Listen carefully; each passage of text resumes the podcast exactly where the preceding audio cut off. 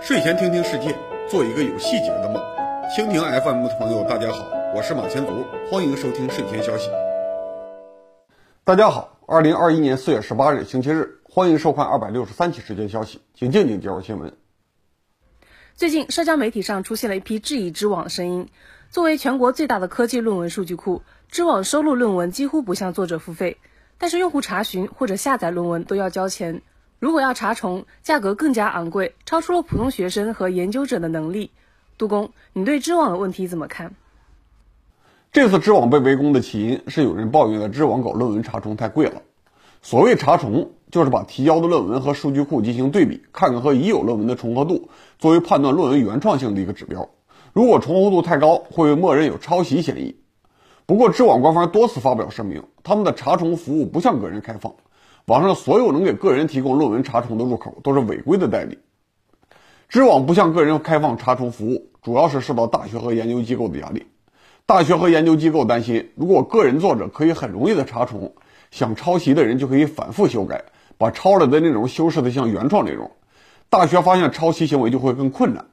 而学校和机构恰恰是知网的主要客户，贡献了大多数知网收入，所以知网也必须尊重他们的意见。单独讲知网查重很贵这件事儿，知网并不理亏。虽然大多数人查重的目的并不是为了掩盖洗稿，而且根源在于大学和研究机构的论文审查能力太差，但那至少不是知网本身的问题。知网越是拒绝个人用户查重，网上代理的收费就越高。但无论收多高的价格，那都和知网无关了。不过抛开查重的问题不说，最近几年知网正常服务的收费也经常受到批评，介入自己的准垄断地位。知网收费连续涨价，让不少学术机构都抱怨太贵了。二零一三年以后，云南、贵州、山东都有大学短期停用知网的消息。二零一六年，甚至连北京大学图书馆也一度传闻可能停用知网。北大是中国经费最充足的大学之一，连他都觉得知网价格太贵，普通人抱怨知网收费标准非常合理。国内科技论文数据库并不是只有知网一家。但是各个大学一边批评知网，一边又离不开它。知网这种强势地位是怎么形成的呢？知网在科技资料方面拥有准垄断权是一个偶然现象。十几年之前，论文刚刚开始电子化的时候，知网在特定的技术背景下拿到了垄断权，也承担了一定的义务。现在随着技术背景的变化，权利和义务不对等了，所以知网可以赚垄断利润。按照知网公司的自我介绍，这是一家1999年建立的企业。这个介绍算是半句实话半句谎话，既说明了自己网站的起源，又回避了特权身份。知网真正的垄断身份不是1999年，而是从1995年开始的。八十年代之前，学术论文分散在数百上千种不同的期刊里，要检索很不方便，也很少有机构订得起所有期刊。九十年代，中国引进了光盘存储技术，理论上说，一张光盘就可以装下一个月中国出版的所有文字，在存储和查询的成本上。光盘对纸质版有压倒性的优势，所以一九九五年，国家新闻署赋予新华大学出版社一个任务，收集整理全国学术期刊资源，每个月以光盘的形式出版。这个项目就是知网的前身。一九九五年的时候，很少有人认识到互联网作用，数字化这个概念当时还只限于单机存储，用软盘和光盘交换信息。但是相对于纸质内容来说，硬盘、软盘和光盘已经足够强大了。所以，国家把学术文献的数字化看作二十一世纪最关键的知识基础设施。多个国务院部委联合发文，明确宣布，清华大学出版社负责的期刊数字化工程是国家重点新产品，各单位要配合他们的工作。当时，大陆的学术期刊几乎都是官方或者半官方机构办的，论文作者大部分也在公立机构里工作或者学习。政府部门要求他们把数字化的版权授权给清华大学出版社。大多数机构没有什么抵触心理，反而觉得这是政府出钱替自己做数据备份，应该支持。这就解决了集合全国学术资源最难的一个问题：取得各单位的授权。到了1999年，互联网在中国大陆开始普及，清华借着之前积累的数据，建立了中国期刊网，把这些学术期刊资源搬到互联网上，默认光盘版的数字版权就等于互联网版权，这就是中国知网的起源。1999年的时候，大多数学术机构还是不觉得互联网版权有价值。而知网之前拿到的国家文件还继续生效，所以知网快速完成了圈地过程，很快和国内大多数学术期刊签订了版权协议。国内学术论文的标准化格式也是知网制定的。直到2000年，另外两家大型学术数据库才成立，一个是万方数据，一个是维普数据。互联网是一个非常强调先发优势的领域，强者越强，弱者一步赶不上，步步赶不上。从论文读者的角度说，花同样的时间搜索，大家都希望在最大最全的数据库里找资料，所以愿意给论文多的知网花钱。从期刊和论文作者的角度说，把自己的论文数据版上传，肯定希望被最多人看到，得到最多的引用，所以啊，愿意按照优惠条件把论文提供给知网。知网这样按照九五年得到的国家支持，也利用数字化版权的模糊定义，抢先建立了中国最大的学术资源库，而且优势越来越大。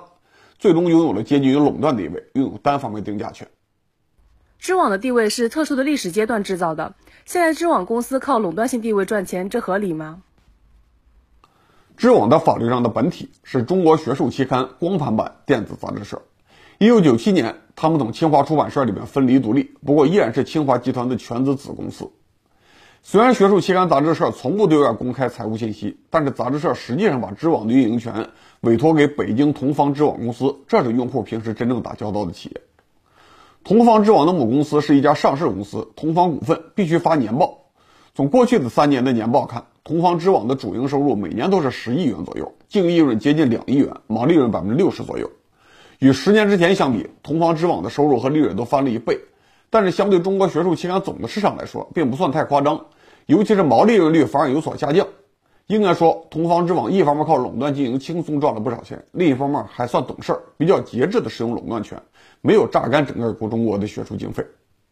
从经营模式来说，知网给作者的稿费不算多，目前一篇博士论文大约是五六百元，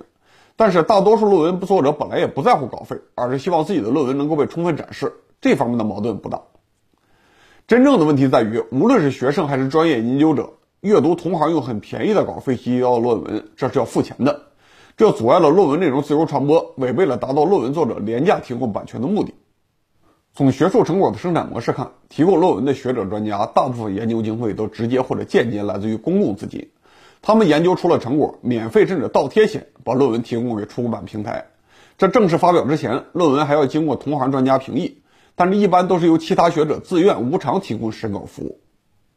从学术成果的利用方式看，购买学术期刊和数据库的主要客户，大多数还是公共机构，比如说大学、研究所、图书馆。最终的读者群和论文的投稿群体高度重合，写论文最多的群体，读论文也必然最多。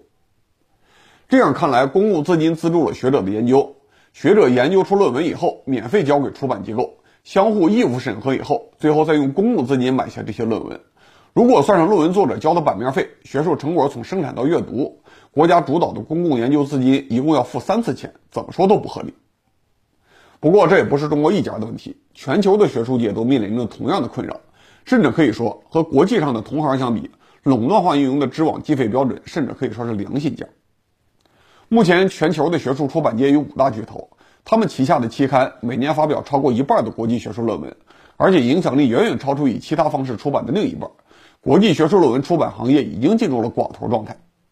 比如说，国际五大巨头之一的里德艾斯维尔集团，二零一八年的营收七十五亿欧元，净利润超过十四亿欧元，相当于知网的五十多倍，股价的总市值接近五百亿美元，放在哪个国家都是巨型企业。如果是个人下载艾斯维尔拥有的论文，平均每篇的收费可以超过三十美元。一般的大学如果要用艾斯维尔的论文，每年要向他支付五十到二百万美元，连不差钱的哈佛大学都觉得这笔钱花的太夸张了。为了对抗艾斯维尔以及其他巨头的高收费，国外互联网出现了开放获取 （Open Access） 运动，希望能够绕过商业出版机构，直接把学术论文免费分享给读者。二零一八年，加州大学与艾斯维尔的谈判破裂，宣布停止订阅艾斯维尔旗下的期刊，并把本校作者的论文向全世界免费公开。这带动了其他一些机构和学者尝试直接在互联网上免费发放论文，宁愿不赚稿费，也不让学术期刊寡头赚这个中介费。这些努力最终形成了学术圈里非常著名的免费论文下载网站 SCI Hub，被称为是学术论文的海盗湾。如果说盗版的娱乐产品还包含一定的牟利目标，与创作者的目标有分歧，盗版学术论文显然更符合创作者免费分享的目的。所以 SCI Hub 这个盗版网站得到了学界很多人的同情。艾斯维尔公司联合几家巨头去控告 SCI Hub，但是很多科学家和学者都公开站出来为他辩护。认为学术资源免费共享不仅更道德，同时也更符合公共利益。国内外的学术圈都不喜欢高收费的论文中介网站，那为什么不能通过全面抵制来让这些寡头企业破产呢？这是因为寡头企业也发挥了一定的组织作用。那些被商业出版社控制的专业期刊有一套完善的筛选体系，他们以专职的编辑部为核心，编辑审核加上同行评议选稿，搭建起分层的学术期刊体系，让读者只用看期刊的名字就能大致判断论文的水平和可信度。而分散的学术圈人数再多，专业水平再好，只要组织度不如寡头，就必然会因为论文的质量陷入争议，不可能稳定筛选出各行业的高质量论文。所以，虽然很多大学和学者抵制学术期刊寡头，但是做研究的时候，还是要优先查阅寡头控制的高质量期刊，进而为了稳定的服务付钱。所以，国际学术期刊寡头企业的地位很稳固。与国际学术圈相比，中国学术期刊领域的垄断程度虽然更高，但是我们打破个别企业特权、降低学术资源获取成本的可能性反而更大一些。到现在为止，国内所有重量级学术期刊性质上仍然都属于国有或者集体所有。还没有一个类似艾斯维尔的财团能够控制从期刊到数据库的完整上下游产业链。知网、万方这些平台也没有能力迫使大多数核心期刊与他们签署独家协议。他们的主要优势还是已经形成的数据库以及国家在二十世纪末的授权。如果收回这部分垄断运营权，涉及的产权问题很小，更多的是行政命令的发布与撤销。二零一六年，由社会科学院带头。教育部和新闻广电总局配合，中国建立了国家哲学社会科学文献中心。这个网站集合了国内大多数人文社科类核心期刊的内容，所有人都可以免费查阅和下载，给学术资源开放化做了一个很好的榜样。我现在几乎每天都要用这个网站。不过，就算在人文社科内容方面，这个网站和知网还有一定的差距。在自然科学、工程技术、医药生物方面，国内还没有开放的分享平台。前面我们提到。知网最近几年的收入非常稳定，只有十亿左右，这相对整个国家的教育经费投入来说微不足道。这只是一所普通二幺幺大学的水平。如果全面开放免费的学术资源，创造出的社会效益和间接的经济效益，肯定要超过一所大学了。第七十七期节目，我说国家应该建立一个中文文化平台，把大多数科普、科技、文化类产品都放在上面免费下载，然后国家根据下载量给作者付钱，而且不用担心外国人占太多的便宜。因为中文的阅读门槛实在是太高了，要是外国人为了读免费的中文资料去学中文，从文化输出的角度来说，这也是非常赚钱的买卖。现在知网的财务数据摆在这里，算上利润也不到每年全国公共图书馆经费的百分之五。国家把知网的工作包下来，向全民免费开放，肯定是利大于弊。杜工，上期节目里面你提到阿里、腾讯、电信这些企业接受反垄断调查的时候，并没有提出国有化的建议。认为让平台经济保持企业化的运营比较合理。那现在我们聊到知网的问题，为什么你又建议国家全面接管，甚至行政化运营呢？从目前政府的管理能力来看，政府最适合投资两件事儿：一是前景完全不确定的长周期投资项目，比如说试验可控核聚变、研究纯数学，这种项目不太可能有企业专门投资，但是长期看来又非常重要，所以主要靠国家投入，不太衡量经济效益。第二种适合国家做的事情是目标和手段都完全确定的事业，比如说义务教育，目标是培养一个合格的公民和预备劳动力，而用来定义合格公民的法律，用来定义预备劳动力的知识，都是几十年甚至几个世纪之前就基本确定的。国家开设公立学校，传递这些标准化的信息，评价各个老师的教学质量，都有一套用几十年时间来细化的标准，就算死板一点，问题也不大。至于第三种事情，目标和手段有大致的方向，也有可预期的利润。但是又没有稳定到几十年没有大变化，可以十年一贯制、全国一刀切的地步。比如说，开发每个人要穿的衣服，给不同口味的人提供食品，给不同收入水平的人造汽车，乃至于根据商品的更新，给每个人提供购物套餐。这种事情，如果国家硬是要用行政手段管起来，管的严就没有多样性，管的松就会乱投资，严重腐败。所以要交给企业，每一个企业自己确定目标，改革体制，在市场上验证自己的想法。知网平台显然属于第二种行业，目标和手段都完全确定。目标是最大限度地降低论文传播的成本，手段是把论文电子化，分发给同行评议，再把同行评议的内容收集起来。中间基本上没有什么市场化的指标，完全可以用行政手段来控制服务，也不用担心成本失控。所以我认为可以国有化、行政化，最多是把一小部分数据存储和搜索业务包外包给 IT 公司，不需要一个垄断企业站在中间收钱。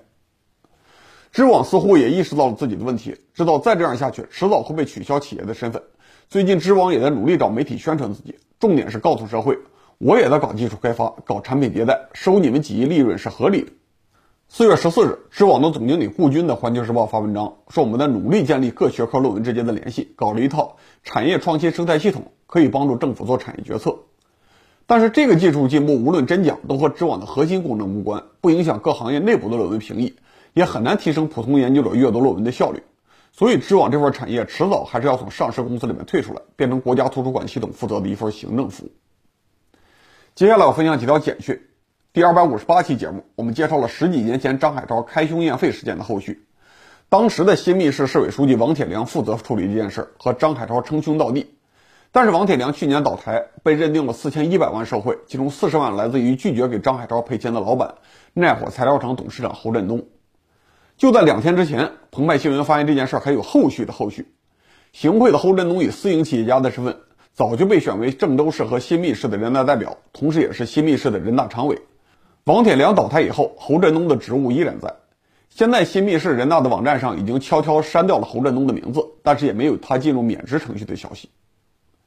第一百三十八期节目，我提到狗精造谣事件的时候，我说中国有一个很好的司法实践，就是重判受贿罪，轻判行贿罪，让行贿者和受贿官员互不信任，既减少了行贿事件，也降低了破案的难度。但是轻判甚至不追究行贿罪，不等于可以无视行贿罪。侯振东可以不坐牢，但是他被选成人大常委，替当地人民行使了地方最高权力，这说明地方的人民程序出了很大的问题。期待澎湃新闻继续追究这件事的后续。四月十四日，湖南新宁县第二中学拍卖校内的小卖部三年经营权，中标价格三百二十万。考虑到合理的利润，小卖部三年起码要赚到四五百万，才能对得起预付的拍卖资金。网上的信息显示，新宁县二中在校生一千四百五十人。这意味着每个学生每年差不多要给小卖部贡献一千元的利润。最新的消息，当地政府暂停了拍卖流程。如果当地政府真的认为三百二十万承包费是个问题，合理的整改结果应该是至少开设两家独立经营的小卖部，相互竞争。不意外的话，新开的多家小卖部经营权还是要拿到邵阳市公共资源交易中心来拍卖。到时候大家可以关注一下新开的多家小卖部经营权拍卖价格之和。再用三百二十万减去新的拍卖价格，就能算出垄断一千四百五十个学生生活用品供应权的利益。这种边界条件非常明确的经济学实验可是非常难找，大家必须关注。第二百五十期节目，我们提到了乌克兰要收回中国拥有的马达西奇航空发动机公司的股份。四月十五日，乌克兰本国媒体报道，总统建议土耳其投资者收购马达西奇公司百分之五十以上的股份。看来欧亚边缘的中等国家想要抱团取暖。二零一九年十二月，俄罗斯唯一的库兹涅佐夫号航母遇到火灾，修了一年之后，去年十二月，俄罗斯表示，二零二二年会测试航母，潜台词还不一定修不修呢。四月十三日，俄罗斯国防部长视察北方舰队，敦促摩尔波安斯克赶快改造船坞，尽早开始修航母。看来俄罗斯还是要保住自己有航母舰队的面子，但是眼下他连一艘能修航母的船坞都没有，估计彻底修好要二零二五年，距离下水正好五十年。相比之下，库兹涅佐夫号的妹妹辽宁号最近的状态就要好多了。美国一位海军士兵刚刚公布了近距离拍摄辽宁号训练的场面，歼十五飞机正常起降，期待山东号航母也能有类似的场面。二百五十二期事件消息，我们介绍了阿富汗在美国占领下的情况，指出阿富汗经济现在的支柱是美国驻军消费和美国援助，在战乱中还实现了明显的人口增长，差不多一代人时间就翻了一番。如果美国忽然撤军，阿富汗的经济和人口压力都可能导致严重问题。四月十三日，美国官方消息说，今年九月十一日之前，也就是九幺事件二十周年的时候，美军会全部撤出。到时候我们可以看看阿富汗会变成什么样。最后说一个很有意思的小新闻：日本媒体报道，美军重新开始给军舰配备十九世纪的天文领航手册。而从二零一五年开始，美军也在海军学院重新开设了天体导航课程，教海军军官用六分仪测量太阳、月亮和其他星体的球面位置，给自己的军舰定位。美国海军的操作显然是考虑到了中美对抗的极端情况，现代的卫星导航和地面基站的导航手段可能全部失效，反而是人类最原始的天文导航最可靠，可以让军舰接近了目视距离再交火。这让我想起了刘慈欣早期科幻作品《全频段阻塞干扰》。在所有的电子设备都失效的情况下，现代化的美国军队被上一代的机械化军队打败。现在看来，当时的科幻小说有相当的预见性。好，二百六十三期睡前消息到此结束，感谢各位收看，我们周二再见。理性观世界，自信看中国，深度知识尽在观视频。